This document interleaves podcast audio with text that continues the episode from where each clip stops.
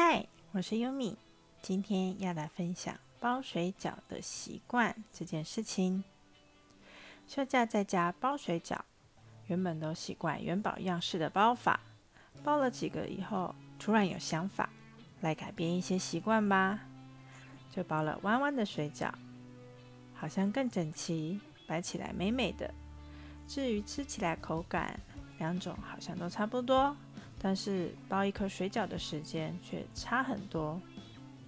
有的时候我们会觉得生活有些枯燥无味，这时候稍微改变一些生活中的小习惯，就会有不一样的感受喽。希望你会喜欢我今天的分享，我们下次见，拜拜。